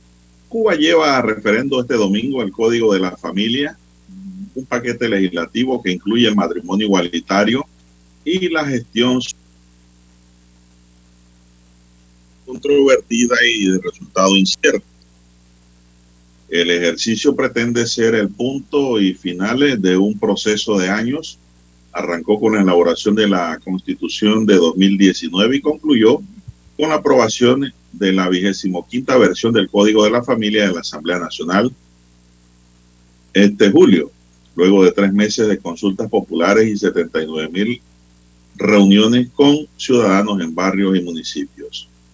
El texto que sustituye a una normativa de 1975 contempla el matrimonio entre personas del mismo sexo y la posibilidad de que adopten. Regula el embarazo solidario, la responsabilidad de los progenitores con sus hijos y el cuidado de las personas mayores, además de prohibir el matrimonio infantil y abordar la violencia de género. El gobierno cubano y todas las estructuras del Estado se han volcado en la campaña para el sí, incluida la Comisión Electoral Nacional y el Tribunal Supremo con continuos mensajes desde hace semanas en medios oficiales y redes sociales. Argumentan que el código atiende a la realidad actual de las familias cubanas, amplía derechos y protege mejor a menores, mayores, personas con discapacidad y colectivos vulnerables. La directora del Centro Nacional de Educación Sexual, Mariela Castro, destacó en declaraciones a la agencia EFE que el código responde a una ampliación de derechos en el ámbito de derecho familiar. Código de la familia aporta, amplía y contribuye a garantizar ampliamente los derechos de todas las personas y todas las familias. Contribuye a democratizar aún más las relaciones intergenéricas, intergeneracionales, aseguró. El no, por su parte, no ha tenido una campaña articulada ni presencia en los medios oficiales, en redes sociales, activistas y algunas instituciones colectivos han abogado por la abstención o rechazo a esta ley. Su oposición es, en ocasiones, rechazo al contenido y particularmente a que los homosexuales puedan casarse y adoptar niños. Este es el caso de la Iglesia Católica que recientemente criticó en un comunicado en la conferencia episcopal estos puntos y pidió votar en conciencia. Pero el rechazo es también político. Opositores, disidentes y activistas aseguran que se abstendrán o votarán en contra porque consideran que el sí conlleva la legitimación del sistema político comunista con el que no están de acuerdo. Bueno, dicen que hay un voto silencioso en Cuba ahora mismo, porque el sí lo está promoviendo el gobierno. Y mucha gente no quiere entrar en confrontación, pero hay un voto silencioso allá por el no. Bien, son las 6:49 minutos. Ya son las 6:50. Bueno, veremos qué Así acontece. es. Y el lunes tendremos noticias de, este, de esta consulta. Bien, las, seis- las 6.50, 6.50 minutos de la mañana. En el cono norte del continente, don Juan de Dios, la Fiscalía de Nueva York demanda a Donald Trump, a sus hijos y a su empresa por fraude al fisco cometido durante 10 años, destaca la nota. ha sido la Fiscalía de Nueva York la que ha demandado al expresidente a sus hijos y a su empresa por obtener entonces fraudulentos préstamos, beneficios de seguros y pagar impuestos más bajos. Así que la fiscal neoyorquina Leticia James dijo que Trump cometió fraude fiscal entre el 2011 y 2021 y que el Estado busca una compensación de 250 millones de dólares, un veto a los negocios de los Trump y una restricción a su compra de inmuebles comerciales en el próximo lustro, según indicaron las autoridades neoyorquinas. Bueno, hallamos que Trump, su familia y la organización Trump usaron valoraciones de activos fraudulentas y engañosas unas 200 veces durante 10 años en sus declaraciones financieras anuales. Esas declaraciones se usaron para obtener cientos de millones de dólares en préstamos y coberturas de seguro, según explicó la Fiscalía de Nueva York. Así que demandan a Donald Trump. El Estado busca que les compensen 250 millones de dólares. Bueno, miles de campesinos recorrieron ayer diferentes instituciones estatales en la ciudad de Guatemala para exigir la renuncia de autoridades gubernamentales, principalmente la del fiscal general, Consuelo Porras, a quien acusan de no investigar asesinato contra sus líderes. La gestión de la fiscal general Consuelo Porras ha sido lamentable porque está encubriendo delitos de cada funcionario público, desde el presidente hasta diputados y magistrados. Dijo a EFE ayer Lea Ramírez, una de las manifestantes de esta protesta. Ramírez relató que viajó 120 kilómetros desde el departamento de Urliapa, en el este del país, para unirse a las manifestaciones en la capital guatemalteca organizada por el Comité de Desarrollo Campesino que aglutina a más de 200 miembros, pues por no estar de acuerdo, dice, rechazan la ley antiderechos. Bueno, aquí yo creo que falta más información sobre esta de cable, ¿no? Eh, Son las 6.53 minutos. Bueno, la fuerte réplica, fuerte réplica del terremoto del pasado lunes en México eh, deja dos personas fallecidas, según confirman las autoridades eh, desde este país norteamericano. Recordemos que el sismo eh, tuvo una magnitud de, de 6.9 grados. Las víctimas fatales, según se reporta hoy, eh, son una mujer que se golpeó la cabeza y un hombre que sufrió un infarto. luego de esas 1.229 réplicas que se han registrado desde el pasado 19 de septiembre en México, producto de ese temblor. Bien, son las 6:54 minutos. Bueno, regresando al plano local, don César, eh, el sicariato parece que sigue funciones. En Panamá, Eric Omar Mojica, de 35 años, conductor de una chiva Foster, fue asesinado a última hora de la tarde de ayer mientras el colectivo circulaba por la barriada Suntrack, la cual está ubicada en el corregimiento Ernesto Córdoba Campo, en el sector norte de la ciudad de Panamá. Según información preliminar, un sicario vestido con uniforme escolar, disfrazado pues de estudiante, se subió a la chiva de la ruta eh, San Isidro Suntrack en la piquera haciéndose pasar por pasajero. De pronto el sujeto vestido con camisa manga larga de color blanco y pantalón azul le disparó a la víctima dentro del colectivo y luego se dio a la fuga en medio de la histeria que generó este suceso. Eh, pues agonizando, eh, Mojica fue llevado al cuarto de urgencia de la Policlínica Generoso Guardia, donde falleció. Así que el llanto desgarrador de una mujer se escuchó a primeras horas de la noche en la salida del cuarto de urgencia de la Policlínica. Sacado para ser enviado a A la escena del crimen se presentaron unidades de la Dirección de Investigación Judicial, como siempre de la Fiscalía de Homicidio y Femicidio, para iniciar las investigaciones del caso, mientras que el Instituto de Medicina Legal se encargará de la diligencia de levantamiento pues, cadáver en la policlínica pues, y recoger evidencias. Son las 6:55 minutos, don César, y es increíble, ¿eh? Nada más anteayer mataron a un, a un conductor de un pick-up, así mismo. Correcto. Eh, oiga, yo insisto en que los diputados tienen que subir la pena a todo el que encuentren con un arma ilegal sin permiso, don César. Desde el momento en que usted le pone 20 años al que tenga esa arma, porque esa arma no es para ir a predicar, eso no es una Biblia. Yo creo que eso va a servir como un medio disuasivo para que la gente deje de portar armas y sobre todo que los maleantes pues se atengan a las consecuencias, que sepan que le va a caer duro peso de la ley. Demasiadas armas sueltas. ¿Con qué matan a tanta gente en Panamá, don César, todos los días? No es con armas registradas a nombre del que dispara. Son armas ilegales. No cabe la menor duda. Bien, son las 6:57 minutos. ¿Tiene usted algo más para cerrar este bloque, don César?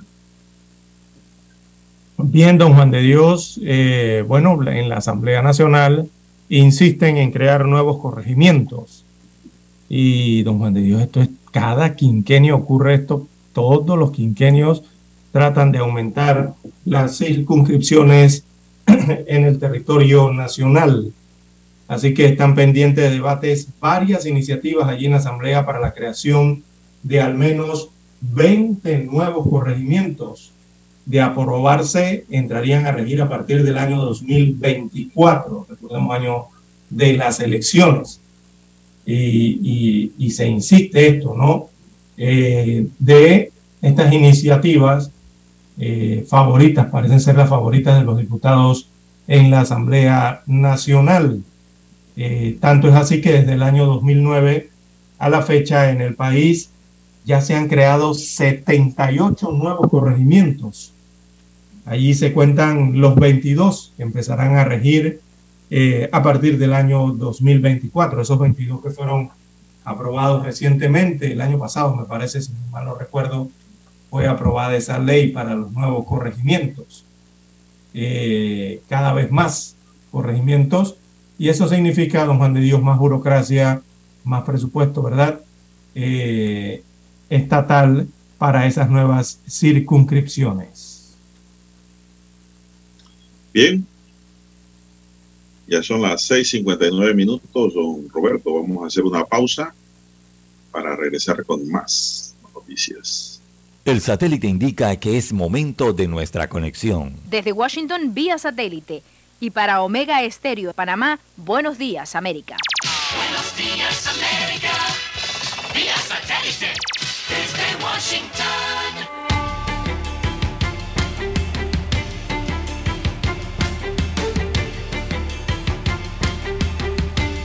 Omega Estéreo, la radio sin fronteras. La voz de América presenta. Buenos días, América. Desde Washington, la actualidad informativa.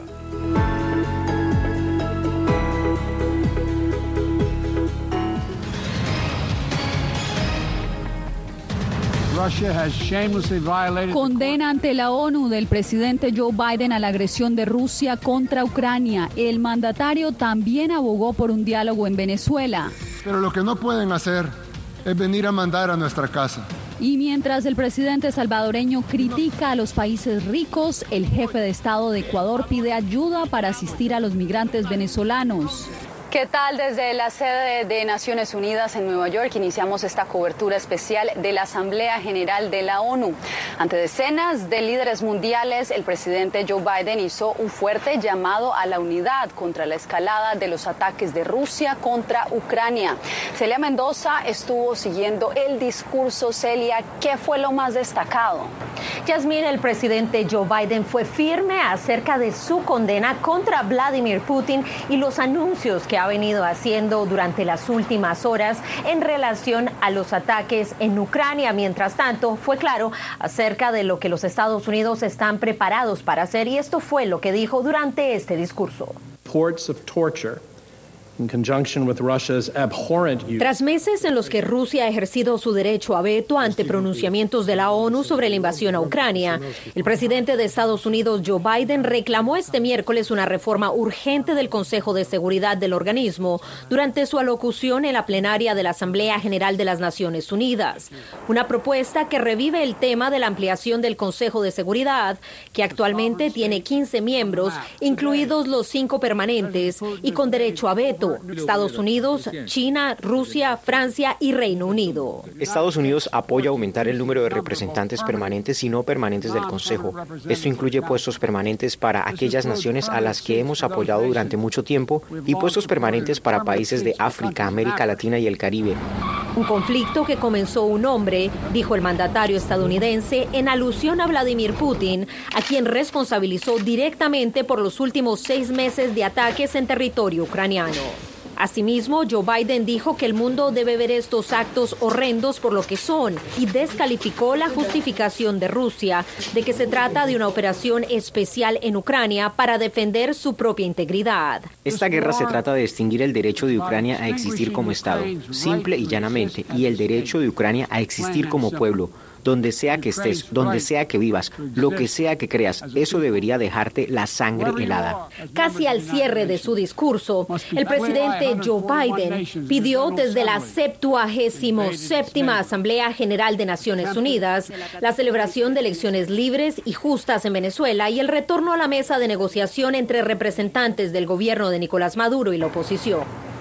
Y el presidente de Ecuador, Guillermo Lazo, fue el primer gobernante latinoamericano en enviar su mensaje ante el Pleno de la Asamblea este miércoles. Allí pidió apoyo de la comunidad internacional a su plan para asistir a más de medio millón de migrantes venezolanos que permanecen en su territorio.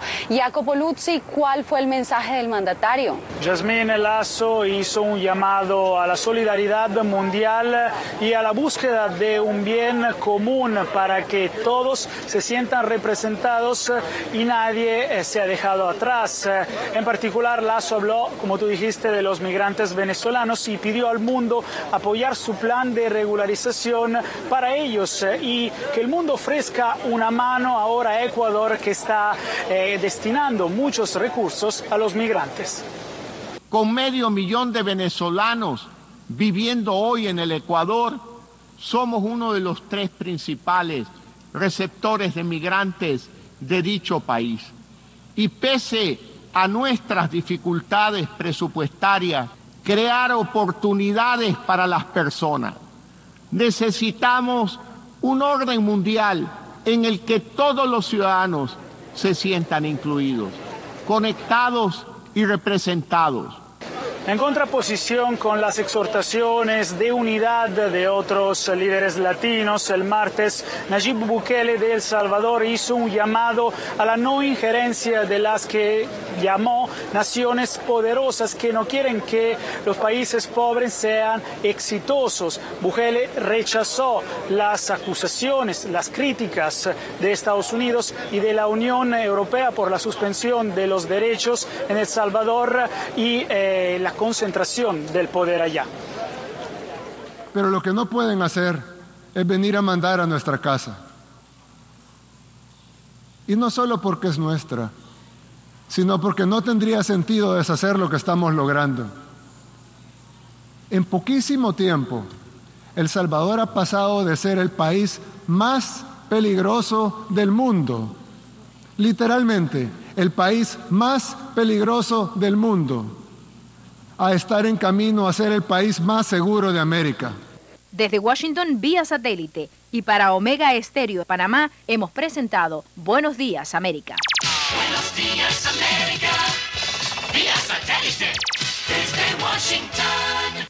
Problemas de tierra, reclamos por accidentes, despidos injustificados, reclamos de herencias, sucesiones, daños y perjuicios. Todo problema legal civil, penal y laboral, consulte al 6614-1445. Licenciado Juan de Dios Hernández le atiende. 6614-1445. Con atención en Panamá, Panamá Este, Panamá Oeste, Colón, Coclé, Santiago, Herrera y Los Santos. Anote y consulte 6614-1445. Noticiero Omega Estéreo.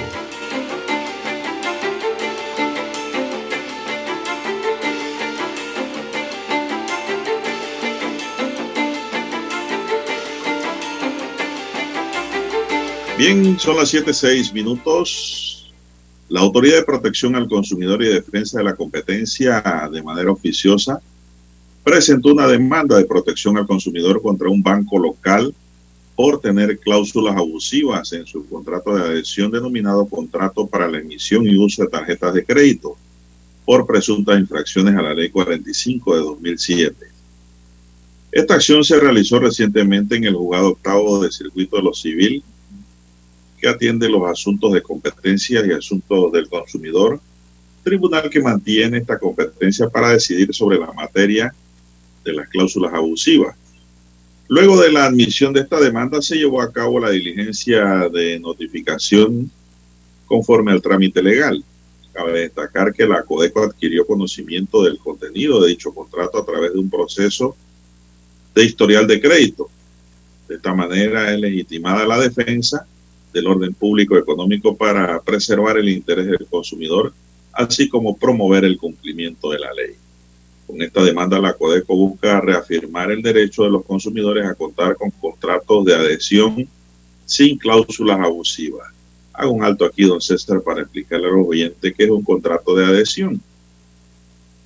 Ese es un contrato que ya está preelaborado, don César, está impreso, fotocopiado, que usted no puede cambiar ninguna cláusula, sino que el ente económico, banco, financiera o lo que sea, le da el contrato ya elaborado y usted no puede cambiar ni un punto, ni una coma, es decir, no es un contrato de no es un contrato bilateral, es un contrato se puede decir de orden unilateral. Usted lo toma o lo deja. Y cuando usted ve la tarjeta de crédito y usted piensa en lo que puede hacer con la tarjeta, usted firma. Pero usted ni siquiera se fija en los abusos que le están imponiendo en ese contrato y que usted va a tener que cumplir. Quiera o no, llore o patale. Entonces la Codeco ha actuado de manera personal como un ente con personería, personería jurídica del Estado para actuar ante estos abusos. No dicen el nombre del banco, me hubiera gustado, don César, conocer cuál banco es, para ni siquiera mirar para allá cuando paso cerca. El artículo 74 de la Ley 45 de 2007 desarrolla lo relativo a la nulidad absoluta de cláusulas abusivas en contratos de adhesión que, entre otras personas, restringan los derechos del adherente o consumidor, limiten o extingan la obligación a cargo del otorgante o proveedor y favorezcan excesivamente la posición contractual del proveedor.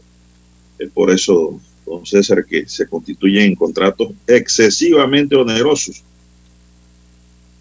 Así que cuando usted va a firmar un contrato de tarjeta de crédito, fíjese bien lo que va a firmar. Porque mire, la Codeco acaba de descubrir este contrato tipo abusivo no sé si tienes comentarios, don César. No sé si tú trabajas con tarjeta de crédito también. Son las 7, 9 minutos. Yo en lo particular no trabajo con tarjeta, Yo no de, crédito. tarjeta de crédito. A mí me No me gusta esa. El dinero en el bolsillo, don Juan de Dios, en la cartera. Efectivo, Bueno. constante y sonante. No tanto en el bolsillo, sino también en una tarjeta que puedes tener, pero una tarjeta de débito, de descuento. No, una tarjeta donde tú pagas de tu pequeño ahorro Real, real, sí, sobre con tu tu ingreso Yapi. real, pagas. Eh, eh, eh, eh, el Yapi no es de crédito.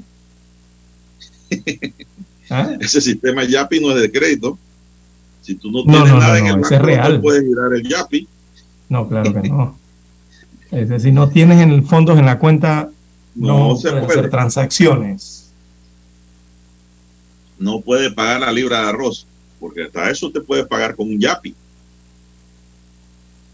Bueno, la Codeco en acción, bueno, me gusta esta acción realmente porque esto es uno de tantos contratos abusivos que hay en el mercado, César. A veces la gente piensa que es legal y justo abusar, ¿no? Del deudor. Y eso no es correcto. Eso no es correcto. Yo creo que estas cosas deben ya en Panamá también elevarse a la esfera penal cuando hay estos abusos, don César, para ver si hay un mejor control y se acaba el mercadeo salvaje que a diario vemos en las calles. Son las 7, 11 minutos. ¿Qué más tenemos, don César, para hoy? Bueno, eh, mucho llamó la atención ayer, don Juan de Dios, en la vista eh, presupuestaria de la autoridad del Canal de Panamá, que sustentaba su presupuesto para el próximo año, eh, que dentro del presupuesto del canal incluyen 550 millones de dólares para comprar tierras al Estado. Así como usted lo oye, el canal va a comprar tierras. Así que la administración de la ACP incluyó en, en ese presupuesto de inversión esa cantidad para el próximo año para la adquisición de al menos 2.361 hectáreas de terreno al Estado por un valor de 22 dólares con 20 centésimos el metro cuadrado. O sea, esa cantidad de hectáreas daría un total de 550 millones de dólares, sería su costo. Esto según los avalúos preliminares que se presentaron en el presupuesto del el año fiscal 2023 del Canal de Panamá.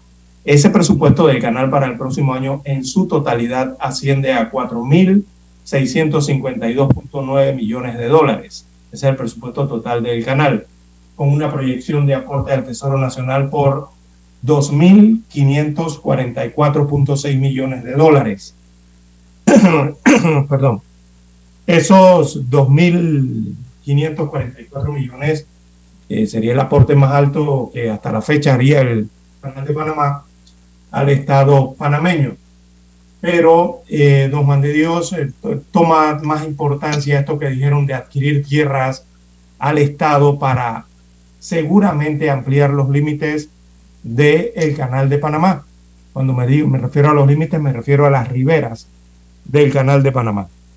Eh, y esto es evidentemente en el sentido de cuidar el agua que necesita el canal para funcionar, don Juan de Dios. Ya el canal de Panamá, hemos visto cómo ha pasado, eh, ha pasado, ha tenido problemáticas con el agua dulce en el canal para poder pasar los barcos. Recordemos que las antiguas esclusas, la esclusa 1, las esclusas, eh, las primeras y las segundas esclusas, utilizan millones de litros de agua, de galones en este caso, para eh, poder pasar siquiera un barco. Allí una de estas esclusas se está gastando casi 60 millones de galones de agua para los esclusajes. Entonces hay que administrar el agua. Y para administrarla hay que tenerla primero y para eso se necesita cuidar eh, el área donde está ubicada el canal de Panamá, o sea, todas sus riberas. En este caso, los terrenos que buscan adquirir eh, al Estado estarían en la ribera oeste del Canal de Panamá, o sea, dentro de la provincia o de Colón, la parte oeste, la parte más occidental de Colón, o la eh, provincia de Panamá Oeste, ¿verdad? Eh, buscando obtener propiedades allí para permitir invertir en ese sitio.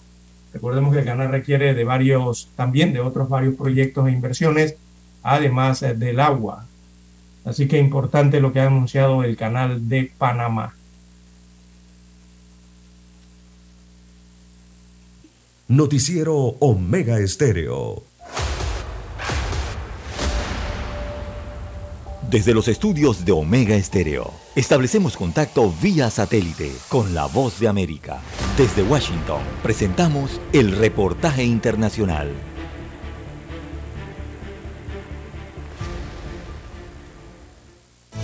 El presidente de Estados Unidos propone ampliar el Consejo de Seguridad de la Organización de Naciones Unidas para frenar a Rusia. Nos informa Celia Mendoza.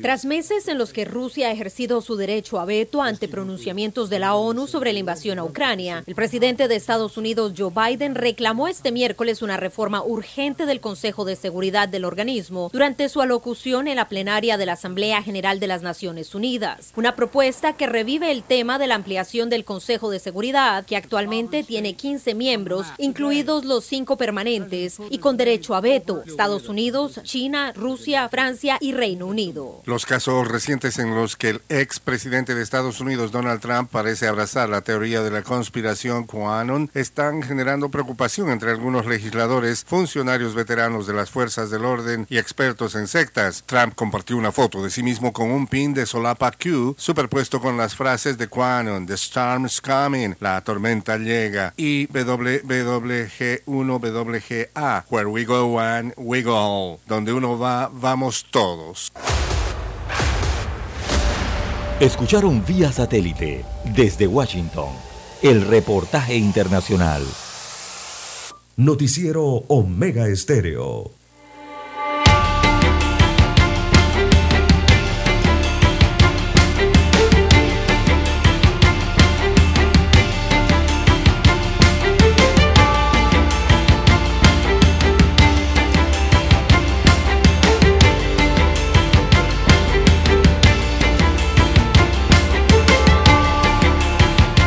Bien, ya son las 7:17 minutos. Buenos días, Panamá. Están en sintonía de Omega Estéreo, cadena nacional.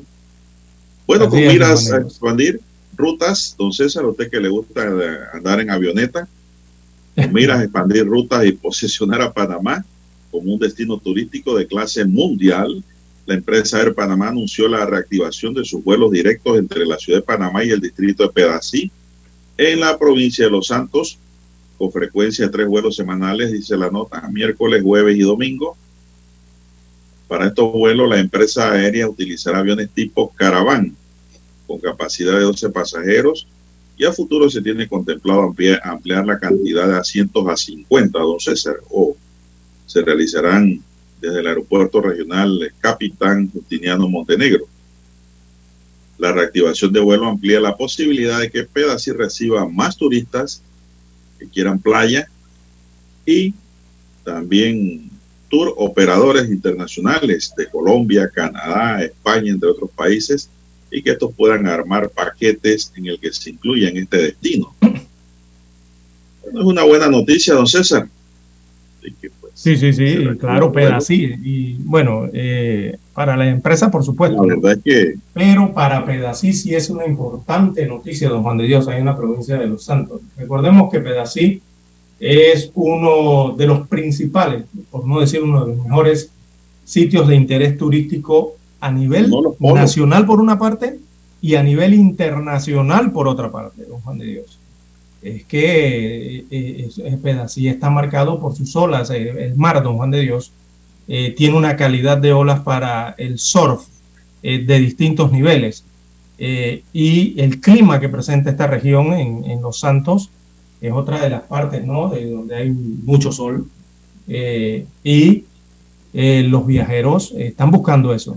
Además, allí cerquita de Pedací hay, hay mucho que visitar en la provincia de Los Santos. Recordemos, están el tema del avistamiento de las ballenas, de delfines, de el otro tema que tiene que ver con las tortugas, el anidamiento de tortugas, todo esto que tiene que ver con la vida silvestre de la isla Iguana, que está por ahí cerca de estas regiones, eh, Isla Caña, y bueno, tantos otros sitios turísticos que hay eh, en este punto de la República de Panamá, que no simplemente los nacionales lo ven como lugar a visitar, es que esto está marcado a nivel internacional. Usted cuando se mete en páginas de turismo internacionales, cuando hablan de Panamá, además del canal de Panamá y Bocas del Toro y, y Gunayala, eh, también tienen como referencia importante la provincia de Los Santos y Pedací específicamente. Así que eso sería una interconexión importante eh, desde Ciudad de Capital, vía aérea, hacia un punto que se puede explotar turísticamente. Así es, don César, son las 7.20 minutos. Bueno, es una buena noticia para el país y para el turismo, don César. Como no, Usted sabe lo que es tirar timón de Panamá hasta Pedací. Uf, y con la carretera como está, o como estaba, porque creo que repararon una parte. No, y la carretera saliendo de Panamá, digamos. Una Terrible. locura.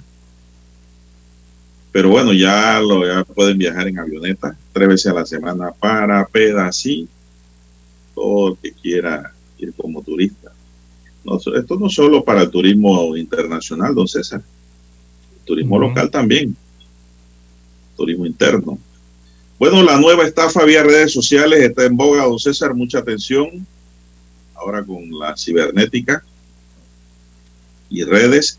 La Dirección de Investigación Judicial detectó una nueva modalidad de fraude denominado trading, busca primeramente apropiarse de las cuentas en redes sociales y mensajería instantánea de las víctimas para luego captar a personas que quieran invertir en criptomonedas. Eh, Vladimir González, jefe de la División de Ciberdelito de la DIJ, dijo que esta semana se han reportado dos denuncias sobre esta nueva modalidad donde el primer paso es hacer que las víctimas reenvíen un código de actualización que equivocadamente le llegó por mensaje dándole la llave a estas personas para apropiarse de todas sus cuentas, explicó el oficial. Una vez obtenido este código, los ciberdelincuentes se apoderan de las cuentas de redes sociales y a través de esto realizan publicaciones de enlaces relacionados a la inversión de criptomonedas con el objeto de captar víctimas que acepten el trading para invertir en criptomonedas y bolsa de valores, quienes deben realizar depósitos o transferencias en dólares, los cuales no van a una inversión legítima, sino a un área de los ciberdelincuentes.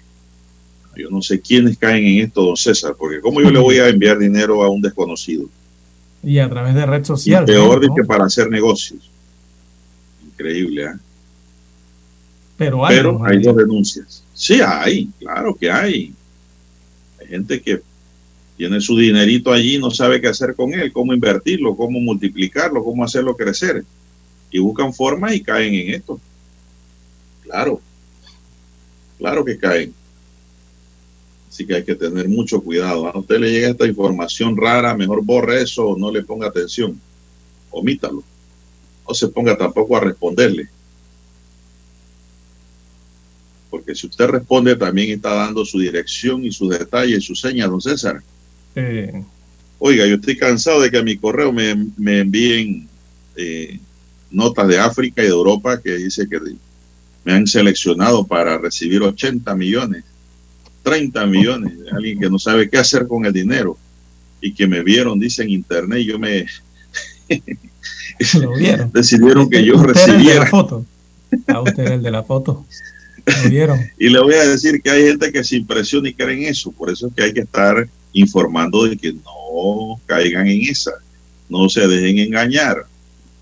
Usted no haga tratos con extraños de ningún tipo. Esos son maleantes.